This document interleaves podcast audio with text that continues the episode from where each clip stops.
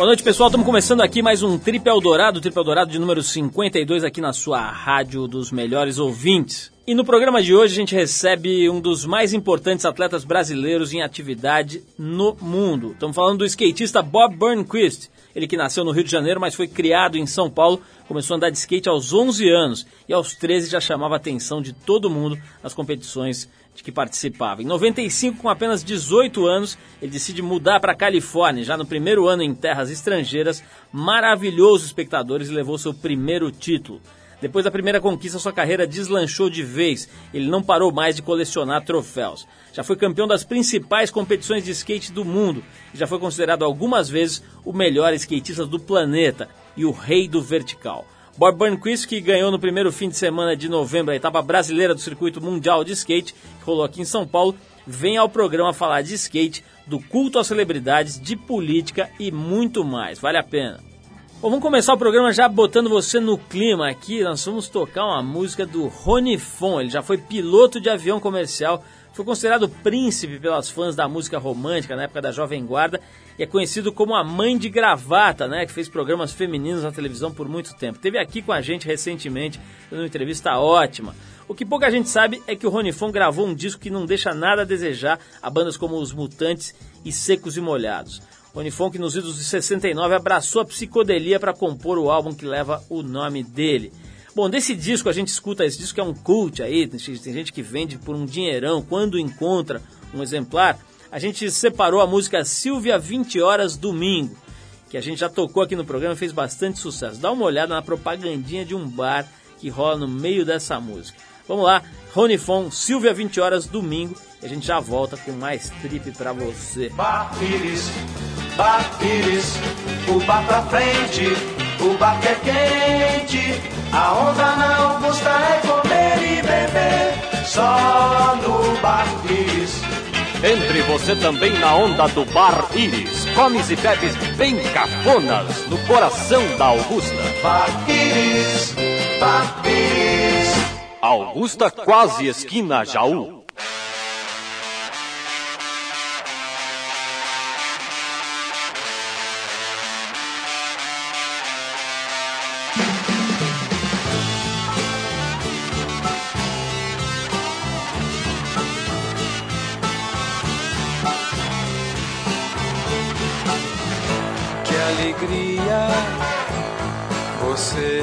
Estará comigo domingo que vem.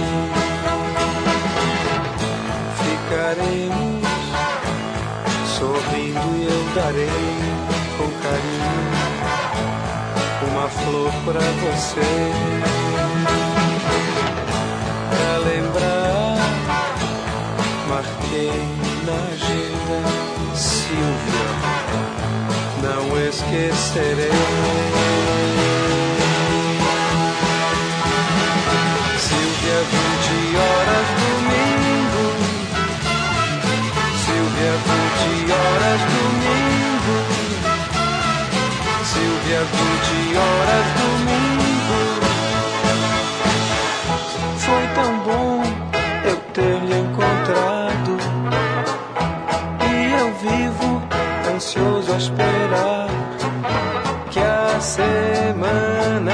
see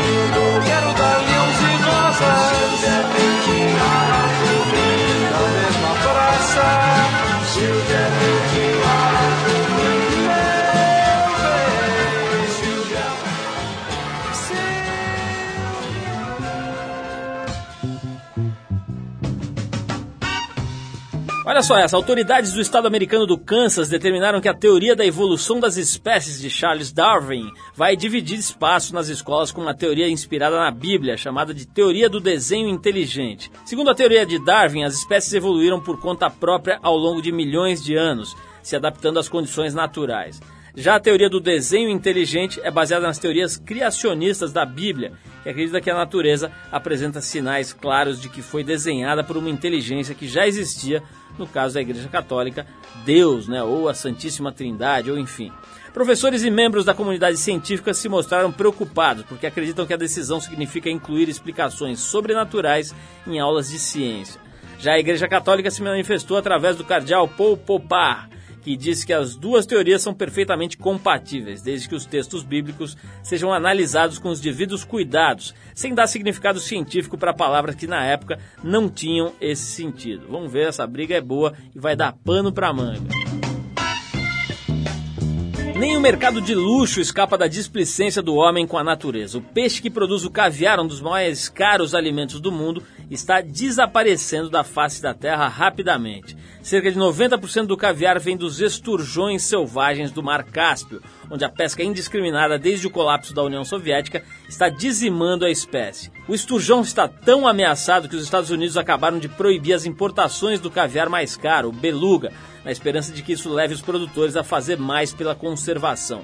O pescador Nazaga Razanya, de 40 anos, afirma que daqui a 4 ou 5 anos esse peixe não mais existirá, mas que na verdade sua pesca comercial já acabou. Nada mais sai do mar, diz Razania. Uma das causas da extinção dos esturjões é o alto desemprego na região, que estimula a pesca ilegal. De acordo com o diretor do Centro Internacional de Pesquisa sobre o Esturjão no Irã, Mohamed Purkazem, a espécie poderá ser extinta em 15 anos. Embora a extinção dessa espécie não seja nem de longe o principal problema ambiental que a gente vive hoje, é importante destacar que enquanto o homem não souber respeitar a natureza e seus ciclos e não entender que os recursos naturais são escassos e limitados, a gente vai continuar a causar danos irreversíveis à natureza, alguns muito mais graves até do que a extinção dessa espécie de peixe, o esturjão. Bom, daqui a pouquinho tem Bob Burnquist com a gente aqui ao vivo e incolor. Mas agora a gente fica com um clássico de uma das mais poderosas vozes femininas que o mundo já viu. Janis Joplin com Down on Me. Essa versão foi gravada num show de 68 em Winterland, São Francisco, Califórnia. O mais engraçado é que a Janis Joplin teve no Brasil meio incógnita, foi expulsa da Copa, do Copacabana Palace, acabou na casa de um cara que ela nem conhecia. Enfim, uma figura que viveu intensamente. Down on Me, James Joplin aqui no trio.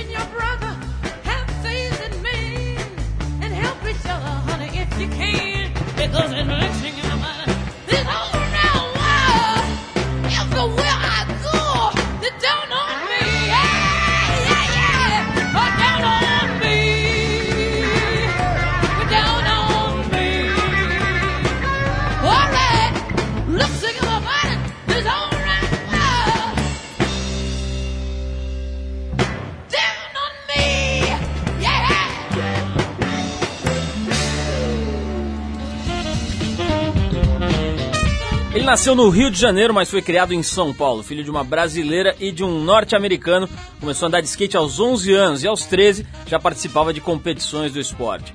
E nessas competições ele já chamava atenção pela facilidade com que praticava o skate e também pela ousadia nas manobras. Em 95, com apenas 18 anos, ele se muda para Califórnia e já no primeiro ano em terras estrangeiras maravilhou os espectadores e levou seu primeiro título no Canada Slam City Jam lá em Vancouver, no Canadá. Depois dessa primeira conquista, sua carreira deslanchou de vez e ele não parou mais de colecionar troféus. Já foi campeão mundial de skate vertical, levou ouro nos X Games, a Olimpíada dos Esportes Radicais, e já foi considerado algumas vezes o melhor do mundo e o rei do vertical. Além disso, ele é casado com a também skatista Jennifer O'Brien. Tem uma filha, a Lotus, e tem a maior pista de vertical do mundo no quintal de casa. Pelo menos na categoria quintal, certamente a maior pista de vertical do mundo. Estamos falando do Robert Dean Silva Burnquist, mais conhecido como a lenda do skate Bob Burnquist, que ganhou no primeiro fim de semana de novembro a etapa brasileira do circuito mundial de skate vertical, a Crail World Cup, e hoje está aqui com a gente, aqui no Trip, para falar de skate, do culto às celebridades, de política e de tudo mais. Uma das grandes vantagens de conversar com o Bob é que a gente pode sair do skate sem nenhum problema, porque ele vai para qualquer campo. Bob, obrigado por você ter vindo aí mais uma vez, né? Você já é nosso sócio aqui no programa, é sempre muito legal te receber.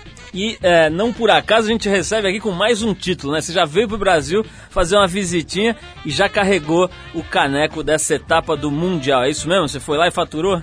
É, isso aí consegui ficar em cima do skate. Agradeço o espaço aqui, é um prazer estar aqui com você, Paulo. É isso aí, tô Brasil mais uma vez. Ô Bob, essa história que eu falei aqui é, é, com relação a, a você gostar e saber falar sobre outros assuntos, né? A gente tem, bom, eu entrevisto o atleta aqui há quase 22 anos né, nesse programa e já aconteceram situações chatas, sabe? De você puxar um assunto e o cara, sabe, mandar uma interrogação como resposta. Né? Você é um cara que gosta de se informar, gosta de, de sabe, de debater, de, de, de pesquisar sobre outros assuntos. Como é que é esse teu outro lado? Ah, acho que a vida é isso, a vida tá aí pra gente aprender quanto mais a gente souber sobre o mundo, não só o nosso país, ou sobre a sociedade eu comecei a viajar o mundo e acho que eu comecei a me interessar cada vez mais, porque eu entendi que na verdade o mundo é muito pequeno e estamos todos aí no mesmo espaço aí para dividir e tentar ser da melhor forma possível. Então, do que eu puder me informar e o que eu puder aprender, eu tô aprendendo. Como é que é essa história de contusão, Bob? Isso, é outra coisa que eu já vi também, eu tenho visto aí ao longo desse tempo todo, especialmente no skate. Eu me lembro quando a gente fez aí a, a famosa Copa Itaú de skate, né? Onde a gente trazia lá os, na época os americanos que eram disparados, assim, era, uma, era uma distância. Gator, veio Marco Gonzalez. Exatamente, era uma distância. Antes ainda, o Tony Hawk e o Lance Mountain, né? Era uma distância assim abissal entre o nível do que eles faziam e o nível do que a gente conseguia fazer aqui. Hoje a gente sabe, né? Os brasileiros até superaram você, o Mineiro e outros, o Eda e outros caras aí já superaram até, vamos dizer, a média do skatista americano bom de vertical. Mas tem um detalhe, né? Desde essa época que a gente fazia evento, eu me lembro que o médico do evento era o Oscar Metsavá, né? Que hoje faz muito sucesso aí com a Osklen, a marca que ele criou. Mas ele já me falava assim nos bastidores, ele falava assim, pô, esses moleques, cara, não vão durar, as articulações deles não vão durar, eles vão ter 30 anos e vão estar de muleta, né? Como é que é essa história? Quer dizer, você viver, quer dizer, praticar e viver de um esporte que é realmente uma sobrecarga violenta sobre o organismo. Não, é uma, é uma batalha todo dia. Em toda sessão eu, eu caio feio. É uma coisa assim, quando tá em cima, ainda mais em campeonato, tem, não, não tem jeito.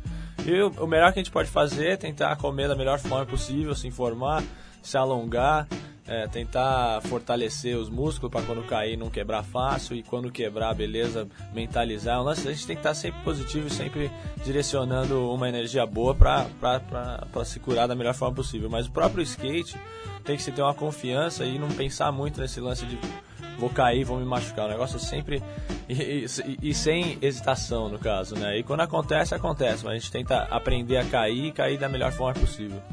Agora eu vi outro dia o Mineirinho dando uma entrevista na, acho que foi na ESPN Brasil, e ele falava o seguinte, ele falava, olha, as pessoas estão indo para os Estados Unidos, os skatistas estão indo para os Estados Unidos por falta de pista, né? Quer dizer, não tem onde treinar aqui e conseguir o nível que se consegue nas competições internacionais. Tem isso mesmo, quer dizer, até hoje a gente ainda tem essa carência de espaço para treinamento. Não, tem sim. Esse, aqui em São Paulo, principalmente, acho que está precisando de uma pista a nível internacional. A gente precisa muito, porque no Brasil estamos precisando mais pistas em nível internacional, porque o skate está com nível internacional. E a gente tem que dar essa opção e essa oportunidade para essa molecada nova que está vindo aí, que a gente teve. No caso, no meu caso, eu tive a Ultra, uma pista que revolucionou o skate brasileiro, no caso. Imagina se você tivesse vai, umas 10 ultras espalhadas pelo, pelo Brasil. E o Brasil é um, é, é, é um lugar que não é assim tão acessível, no caso, se fazer o street, você sair na rua, porque o trânsito é muito louco, as calçadas não são assim tão perfeitas, mas que uma pista de skate pode trazer muito skate para a comunidade, que é um local que o pai pode deixar o filho lá, ou a filha, e, e ele anda de skate, depois vai buscar. Então tem toda uma estrutura, acho que isso aí vai ajudar muito. Sim, tá faltando pista e se Deus quiser, cada vez mais a, a galera vai querer incentivar e, e vamos montar mais pistas de skate aí pelo Brasil. Bom, você se mudou para os Estados Unidos com 18 anos, né? ou seja, foi bem cedo. Hoje você já está com negócios lá, tem um restaurante, aliás, um restaurante vegetariano, né? Representa uma marca de, de roupas aqui no Brasil, etc. É, a gente teve agora recentemente uma visita relâmpago do Mr. George W. Bush aqui no Brasil, né? Ele fez o seu South American Fez Tour, bate-volta. né? Ele foi arrepiado em na maioria dos países com manifestações, algumas até é, mais pesadas, é, anti-Bush e tal. Quer dizer, um brasileiro que é filho de americano com brasileira, que mora nos Estados Unidos desde os 18 anos, você está com quantos anos agora? Tô com 29 anos. 29, quer dizer, já tem mais de 10, 11 anos aí de, de Estados Unidos. Como é que você está vendo essa, esse crescimento do sentimento eh, de anti-americanismo, né? Quer dizer, onde você vai, você vê as pessoas reclamando da postura eh, autoritária, arrogante, americana, etc. É, é, especialmente na gestão George W. Bush agora, parece que os Estados Unidos realmente aumentaram demais a rejeição que eles já tinham diante da maioria dos outros países. Como é que você, brasileiro, sente isso? Acho que é um, é um problema muito grande, até como brasileiro americano morando lá fora, como cidadão americano também, eu sinto assim uma falta de sensibilidade do Bush impressionante, tanto para seu próprio país. Eu acho que ele, é, ele, ele se é, fecha muito, fica um lance muito fanático de religião e ah, fica aquele, ah, aquele lance surreal, na verdade, porque na própria sociedade a maioria é contra a guerra. A maioria sabe que é, é tudo marmata, o lance de, do óleo e aquela e, e saindo agora é, o pessoal, a corrupção indo até a cúpula da, da, da Casa Branca, né? Com, com, com o Libby sendo. Tá, tá em julgamento. Então tá, tá uma coisa assim. é, O americano em si tá sentindo que o negócio não tá correto. Então eu, eu, acho que vai, vai ter uma revolução aí muito, muito perto. Porque a maioria dos americanos não concordam, mas a maioria não vota. Então é uma coisa assim. Eu fico impressionante. O próprio Hulk mesmo, uma vez eu perguntei pra ele se ele votava e ele falou que nunca tinha votado na vida dele. Então, eu, como brasileiro, cheguei lá e votei antes dele. Né? E eu, cidadão americano, utilizei meu voto, votei contra o Bush. Detalhe, estamos falando aí, pra quem não sabe, do Tony Hawk, que é. Hoje já não sei, né, com o Bob e com alguns outros eh, eh, talentos aí do esporte, mas era até pouco tempo atrás o indiscutível grande mestre do skate vertical do mundo, um ídolo e mais do que tudo, um formador de opinião, né? né? Continua arrebentando. Mas é aquele lance que eu acho que a gente tem que, se a gente não concorda com alguma coisa, a gente tem que fazer e tem que agir. Bom, eu não vou chamar o Tony Hawk de burro porque seria um, um julgamento, mas eu posso contar uma pequena passagem, né? Quando a gente trouxe o Tony Hawk pro Brasil, deve ter sido, sei lá, 89, alguma coisa por aí, eh, o ano, né? É, a gente hospedou eles num, num hotel, ele e o Lance Mountain lá num hotel no centro aqui de São Paulo. E ficou com uma espécie de babá, o Aníbal Neto, aliás, que era um, é um fotógrafo que, que morava na Califórnia, enfim. Ficou lá de, de, de, de host deles, né? Aham. E uma certa altura que ele descuidou, o Tony Hawk saiu andando pela Avenida São João e comeu uns 8 hambúrgueres, uns 22 banana splits e um macarrão. Depois o cara passou mal, ficou com febre, nem se apresentou. Quer dizer, no, primeira, no primeiro dia do evento nem se pôde se apresentar. Quer dizer, É, ele me contou essa história, falou que passou mal mesmo. passou mal. E eu passei pior ainda, porque eu tive que chegar no, no lugar lotado e dizer que o cara não ia Não ia andar, né? andar. Mas é, mudando de assunto, é bom, é, aliás, não vou mudar de assunto, não. Vou tocar uma música, Bob. A gente dá uma paradinha aqui pra tocar um som. Tá. E depois na volta eu vou querer falar com você um pouquinho sobre essa, essa história de família MTV, né? Você virou uma espécie de celebridade já lá nos Estados Unidos e tal, um ídolo da molecada. E agora você deixou a galera entrar na sua casa, literalmente na sua vida, com um programa, uma espécie de reality show dentro da sua casa. Vou querer falar disso logo Bora. depois desse sonzinho aqui pra dar um break. Bom, agora a gente rola o som do Xavier Hood, que a gente já lançou por aqui há um- algum tempo, aí, coisa de umas 5, 6 semanas por aí. O canadense residente na Austrália é a nova promessa da vertente da surf music mais calma e inspirada no folk. Ele faz um som na linha do Jack Johnson, que a gente toca direto por aqui. Então vamos lá, do Xavier Hood a gente ouve In Transit, do disco Solace de 2005, o quarto dele, o primeiro lançado por uma grande gravadora.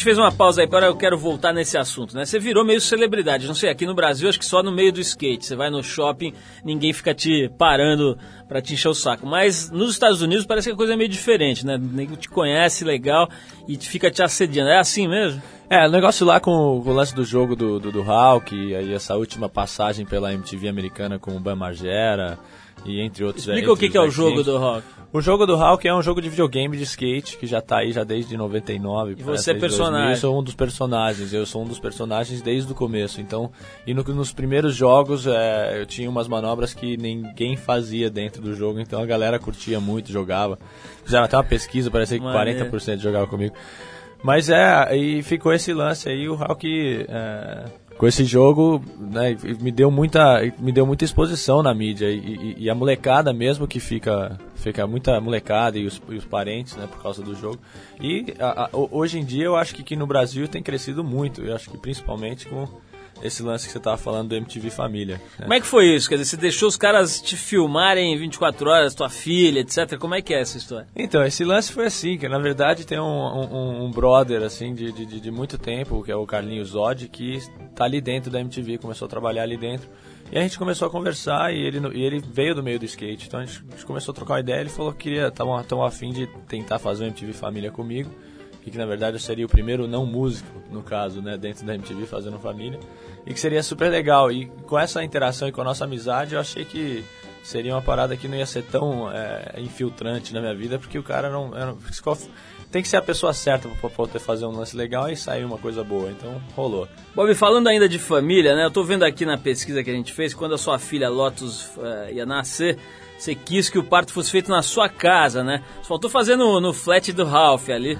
é, é, e você chamou uma, uma parteira, uma profissional e, e, acabou ajudando e tal. Como é que foi que você resolveu fazer o parto de você e a sua mulher, obviamente, uhum. né? Resolveram fazer esse parto em casa. Bom, na verdade, eu deixei completamente a decisão na Jennifer. Eu falei ah, o que você precisar e o que você quiser. E o lance, assim, a Jenny é uma pessoa é, nota mil. Ela tem uma força, assim, que eu fico impressionado. E com esse lance dela querer é, fazer, é, ter esse nascimento em casa, para ter essa experiência e esse contato com, com, com a filha, ou filho, que a gente não sabia também, não queria saber, só fiquei sabendo mesmo na hora.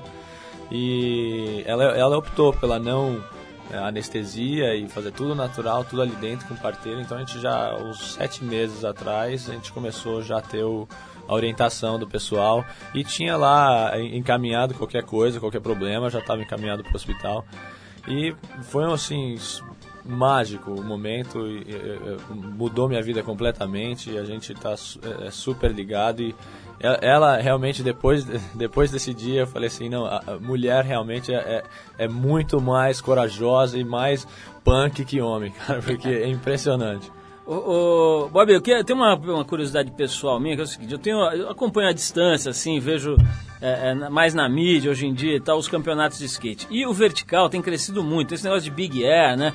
Outro dia o, o cara lá deu aquele salto sobre o, o a muralha da China. É, o Danny Way. Danny Way e tal. É, você é um cara que, pô, é especialista em vertical e anda muito bem nas rampas, ficou famoso com isso, é, é, com as manobras de ar, né, os aéreos e tal.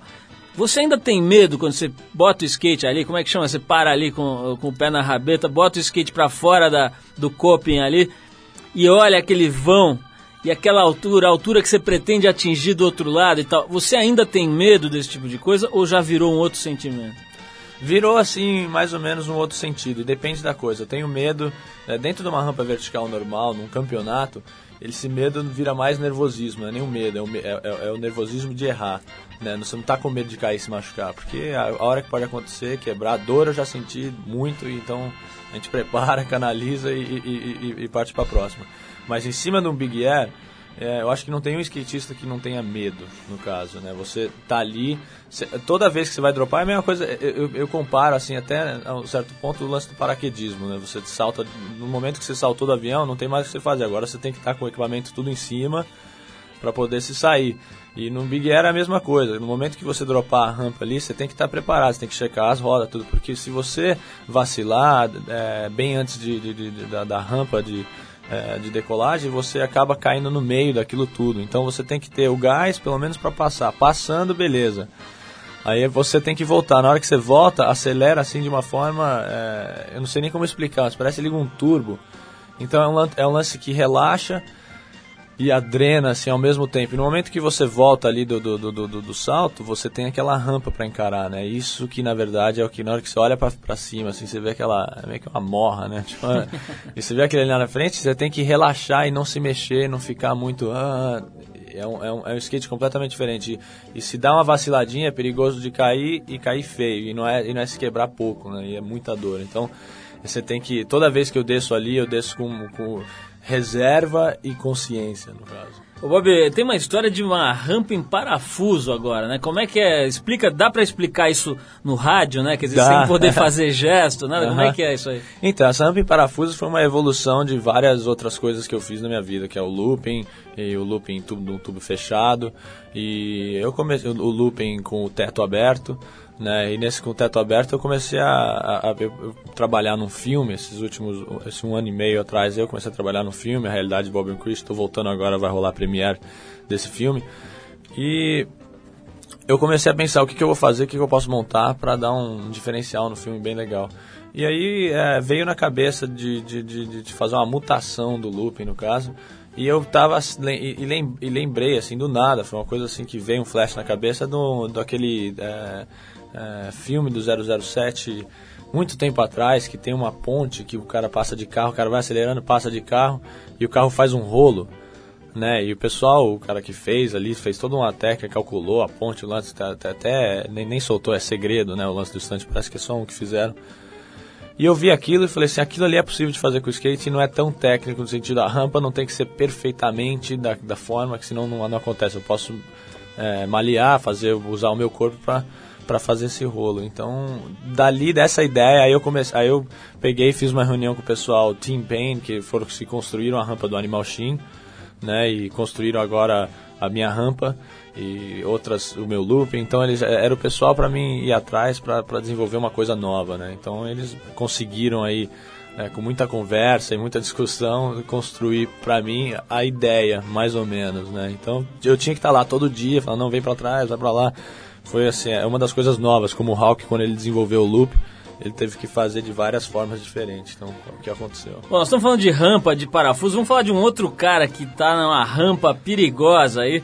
Aliás, a rampa do Palácio do Planalto, né? O Lula tá num momento crítico aí, né? Tá é, é, lidando com a maior crise da história do, do, do PT. Enfim, tá numa situação difícil, você deve estar acompanhando. Mas antes vamos tocar mais uma música aqui pra gente dar um break. E a gente já volta com Bob Burnquist. É Burnquist ou Burnquist? Burnquist. Afinal de contas. Burnquist. Burnquist. Vamos lá com o Bob daqui a pouquinho depois desse som. Bom, agora eu vou dedicar a música ao meu cachorro, é isso mesmo. Meu cachorro se chama Bob Marley, obviamente em homenagem ao rei do reggae, né? Ao verdadeiro embaixador do reggae jamaicano, o mais importante músico dessa vertente em todos os tempos. Vamos ouvir um clássico dele, Redemption Song, e a gente já volta com mais Bob Burnquist aqui no TV. Hoje é dia dos Bobs por aqui. Vamos lá.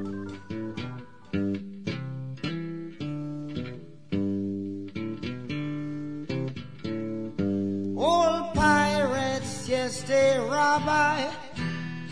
Sold I to the merchant ships. Minutes after they took I from the bottomless pit. But my hand was made strong by the hand of the Almighty. We forward in this generation triumphantly. Won't you help to sing these songs of freedom? Cause all I ever have redemption songs, redemption songs. Emancipate yourselves from mental slavery. None but ourselves can free our minds. Have no fear for atomic energy, none of them can stop the time. How long shall they kill our prophets while we stand aside and look? Ooh, some say it's just a part of it. We've got to fulfill the book. Won't you help to sing these songs of freedom? Cause all I ever have redemption songs, redemption songs, redemption songs.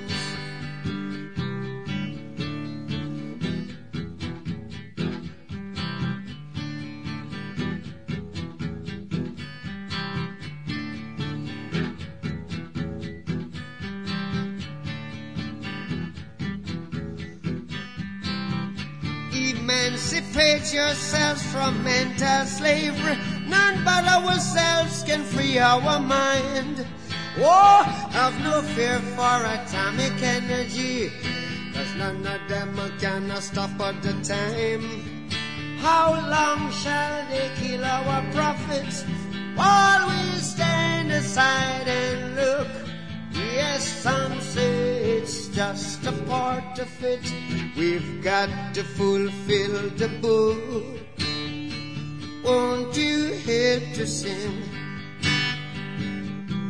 these songs of freedom? is all I ever had. Redemption songs, all I ever had. Redemption songs, these songs of freedom, songs of freedom.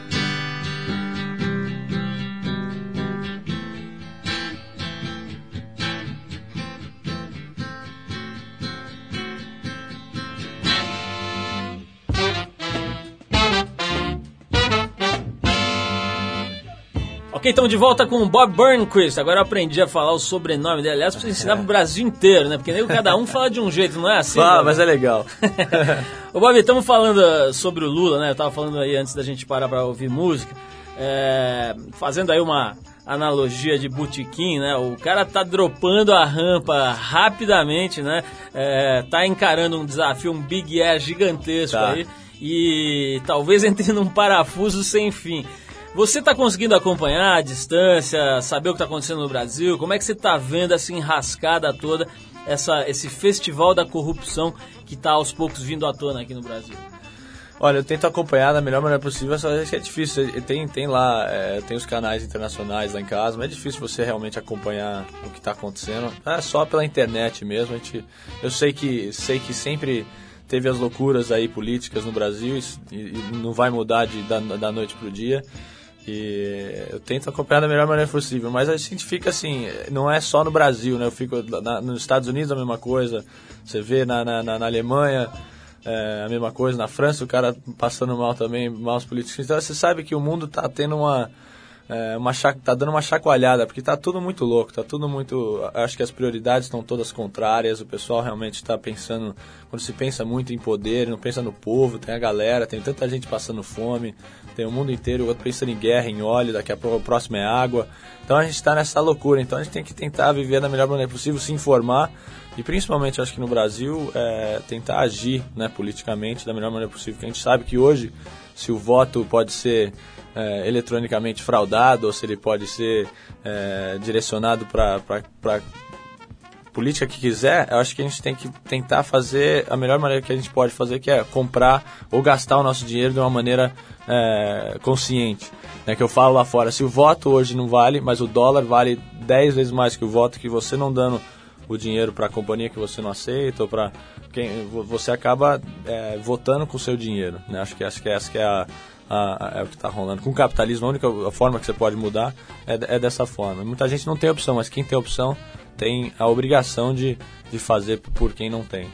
Bob, voltando pro skate, aqui é o seguinte, eu tava esses dias dando uma olhada numa loja aí, dando uma sacada nos modelos de skate, dando uma, uma observada, né? E a impressão que a gente tem, pelo menos quem não tá tão dentro do esporte, é que os, os, os próprios carrinhos, os skates, evoluem muito menos do que as manobras, do que as rampas, do que os acessórios e tudo mais. Aparentemente, repito, né, na visão de um semi-leigo aqui, é aquela história, quer dizer, muda um pouquinho o design do shape, a rodinha e tal, mas assim, continua sendo a roda de uretano, é, é, o shape de madeira, é, o eixo ali com, com de metal. Não tem uma coisa assim meio lenta no desenvolvimento do equipamento, porque vocês estão voando muito alto, vocês estão fazendo coisas absurdas e o equipamento continua mais ou menos o mesmo, é isso ou não? É isso, é- acho que é como na aviação também, né? A aerodinâmica ela não muda assim tanto, né? O que muda é, é os componentes internos, né? E acho que como no, no skate é a mesma coisa, o que vai mudar dependendo da rampa, o tamanho da rampa que você vai andar, você monta o seu skate conforme. No, no caso desse Big Air, o eixo é muito maior, a roda é um pouquinho maior, não precisa ser tão grande, o material mesmo que já se achou, acho que esse ainda dá para se mudar as formas um pouco é, dependendo da superfície que você está andando, mas é aquilo. E, e o shape, o modelo é de escolha, você tem milhares, mas agora, para o skate técnico do jeito que está, a gente tenta ter, ser simétrico, tanto o nose quanto o tail ter mais ou menos o mesmo tamanho, né? E o, e o wheelbase, que é a diferença entre os eixos, não seja tão grande, a não ser pro Big Air, já aumenta bastante. Então você vai andar de street, ele já fica bem menor. Então o que, que você vai fazer? Aí você compra conforme.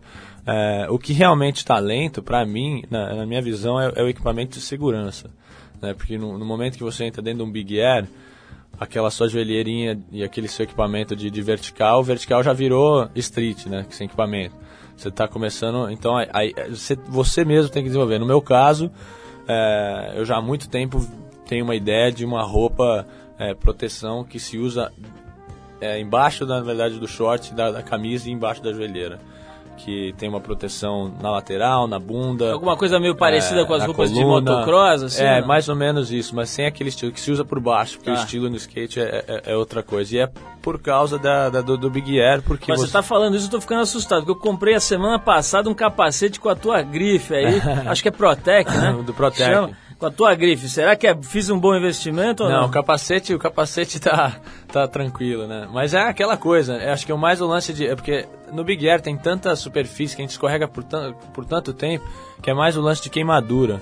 Não é nem o lance de, de você dar, dar ralado, porrada, né? E o ra- é, é- é- é o ralado mesmo. Você Sei. com short sem uma proteção na canela, no caso, você der uma sentadinha na canela, você, não, não, é 3, 2, não é um metro que você vai andar, você vai andar 10 metros. E aquilo lá, você sentado, esquenta demais. Deixa o couro na pista. Deixa. Olha, vamos falar um pouquinho da tua, do teu lado empresário, né? Eu foi- mencionei que você está com um restaurante vegetariano lá nos Estados Unidos. Você tem a tua carreira de atleta profissional e é também representante de uma marca de, de roupa, Hurley, né? Uma marca de roupas, é, é, enfim, de, de streetwear, surfwear ou skatewear, enfim, alguma coisa wear. Uma, uma marca interessante. Você representa, é, inclusive aqui no Brasil, essa marca, né? Como é que você tem feito para buscar o conhecimento de administração necessário para tocar três negócios tão diferentes, se a gente pode considerar a tua carreira um negócio, acho que é, né? Com certeza. É, como é que você tem pego, como dizem os americanos, os skills necessários para virar um administrador de alto nível de três business diferentes? Então, aí vou começar com o restaurante que ficou ao ar dois anos, né? Eu tive, tive que parar com o lance do restaurante e ficar mesmo com o lance dos orgânicos lá em casa e ficar bem comunidade mesmo por interesse pessoal. É, o restaurante é um, é um ramo muito difícil que eu fiz com a minha família e com a ajuda de pessoas, é, né, de contadores, aquela coisa toda, pra a gente poder... equipe pra uma assessorar, pra né? assessorar. É, e foi um, foi um super de um, de um lance com a família que a gente aprendeu muito que é, é, eu, eu, eu não faria igual da mesma forma. É, quanto ao o business, o meu pessoal, com meus relacionamentos com todos os meus patrocinadores, eu mesmo faço, é mesmo na, na- naquele lance do, do, do e-mail e na, na troca de, de, de, de- de- aprovação de foto, de propaganda, de bate aqui. Não é assim tão extraordinariamente difícil, é mais uma questão de comunicação. É, e em torno do mundo corporativo e todas as outras conexões, eu tenho um pessoal, uma equipe lá que chama The Family, que é a, a Wasserman Media Group comprou, do Casey Wasserman lá, então é um pessoal já bem desenvolvido e, e que eles vão atrás desses negócios corporativos. É uma empresa de administração de carreiras, é isso? Exatamente. De atletas especificamente De atletas, de atletas é, tem eu, o Bucky Lassa, que é o Dave Mirra, o Travis Pastrana, e o pessoal tem vários é, de motocicleta e, e bicicleta. Especificamente tops. de atletas, então. Especificamente de atletas de esporte de ação até. Ô Bob, como é que foi a tua formação do ponto de vista acadêmico? Assim? Você estudou o quê, onde, até quando? Eu estudei é, no São Bento até o segundo colegial, eu fui para os Estados Unidos e finalizei o colegial lá, tirei o High School Diploma e continuei a viajar, não, não, não, não peguei para ingressar em nenhum outro curso. E deu um ano mais ou menos, eu senti falta do, do, do lado intelectual, de tentar aprender alguma coisa e, e pensei em tirar um brevet de piloto.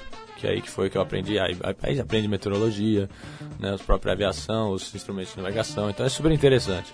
Bob, é, é- é certo dizer que você é o número um do mundo hoje no skate? Ou, ou isso, enfim, como é que é essa história aí? Dá pra te classificar assim ou não? Não, eu sempre corro dessa classificação porque eu acho que não existe no meio do skate o número um, né? Acho que tem tantas personalidades e tantos estilos diferentes de skate que, que acho que todos somos número um, né? Todos juntos o skate é, fica, fica nesse lance, porque quer, tem o street, tem o vertical. É, pra mim, o número um é o Danny Way. Né? E ele vai falar a mesma coisa, não, não existe negócio número um, mas é uma questão, acho que é uma questão de estilo, é uma questão de personalidade e de manobras, né, e de criatividade. Isso porque você ainda não me viu no Carve, aí você vai mudar É, de então. opinião. Ainda mais com o seu capacetinho agora, ninguém Agora me ferrou. segura. Ô Bob, eu queria te agradecer mais uma vez a presença aí, foi muito legal bater papo com você, como é sempre, acho que a gente já teve essa chance aí umas três ou quatro vezes, eu espero continuar tendo, espero que você volte mais pro Brasil, você tem vindo bastante pra cá? Tenho, tenho, eu tenho tentado vir cada vez mais, ainda mais agora com o lance da Hurley e vou tentar estar aqui o Eu não máximo sei se os skatistas vertical concordam com a minha opinião, que querem que você venha mais. Acho que eles querem que você fique por lá. Mas de qualquer forma, sempre que você vem, eu vejo na, na- na, na- na- na- conversa aí da galera e, e às vezes em, em televisão que a turma gosta mesmo, porque quando você vem, além da simpatia, tem uma troca de informação muito importante e eu vejo que você, como todo cara que realmente conhece o que faz, não sonega a informação, ao contrário, né? Gosta de passar. Isso acho que é, é muito legal e a galera reconhece, né? Mas valeu pelo espaço, com certeza. Então, obrigado pela tua presença e boa sorte aí nas próximas etapas da tua carreira. Você, você pretende andar profissionalmente? Tem um, um planejamento assim de tempo ou vai rolando enquanto a carcaça aguentar? Ah, vai rolando enquanto a carcaça aguentar, mas é, eu vou trabalhando para que ela aguente cada vez mais, né? Não- também não vou deixar é, expirar logo. Como diz o Clodovil, não vai entregar pra Deus, Não, né? não. Legal, Bob, obrigado, parabéns por tudo aí. Vamos ouvir mais um sonzinho. E a gente teve a- o prazer aqui de receber. Ele não, deixa de dizer que é o número um do mundo, então vai. Um dos melhores skatistas de todos os tempos, o Bob Burnquist. Mandei bem no nome aqui? Mandou, obrigado. Valeu, Bob. Valeu. Agora tá na hora da gente ouvir um dos primeiros power trios do rock and roll, a banda The Cream. Além de revelar o guitarrista Eric Clapton, ela é considerada a primeira a fazer a mistura de blues com psicodelia. Mais tarde foi a base do hard rock de bandas como Led Zeppelin e outras tantas. Do Cream a gente ouve Sunshine of Your Love. E depois a gente volta com o nosso boletim do fim para você que vai pegar a estrada aí no fim de semana.